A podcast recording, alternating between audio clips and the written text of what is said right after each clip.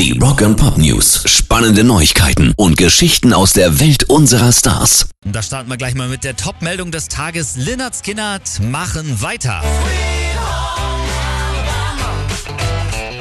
Letzten Monat ist ja Gitarrist Gary Rossington gestorben. Danach war unklar, ob und wie es weitergeht. Denn gerade auch, weil er ja das einzige verbliebene Gründungsmitglied der Südstaaten-Rocker war. Aber jetzt hat sich die Band auf Twitter geäußert und da heißt es, es geht weiter, denn Gary hätte das so gewollt. Rock and Pop News. Greta Van Fleet bringen einen neuen Song raus.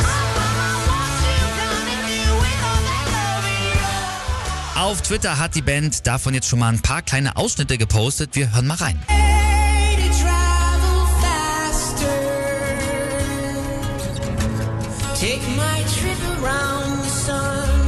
Ja, da sind die Jungs mal ganz gefühlvoll unterwegs. Einen Namen zu dem Song gibt's auch schon, der soll nämlich Starcatcher heißen. Rock and Pop News. Und dann haben wir noch eine total durchgeknallte Meldung. Die kommt von ni niemand geringerem als Tommy Lee von Motley Crue.